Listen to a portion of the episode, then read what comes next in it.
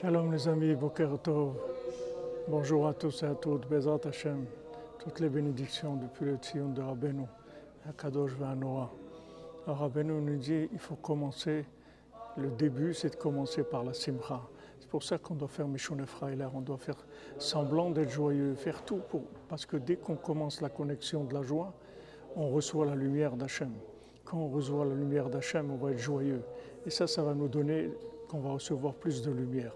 Donc le point de départ, c'est la joie. il dit, Bemesirut Nefesh, il faut faire tous les efforts qu'on peut pour s'investir. C'est la chose où il faut s'investir le plus, parce que c'est le point de départ de la vitalité divine. Il n'y a pas de vitalité divine sans joie. Alors dès qu'il y a un peu de joie, on reçoit de la vitalité divine. Et là, ça commence. Donc le point de départ pour tout, c'est la joie, les Hashem, par le mérite du septième mendiant qui n'a pas de jambes. C'est lui qui, qui, nous donne toute la joie, Bezat Hashem. Excellente journée les amis, que des bonnes nouvelles.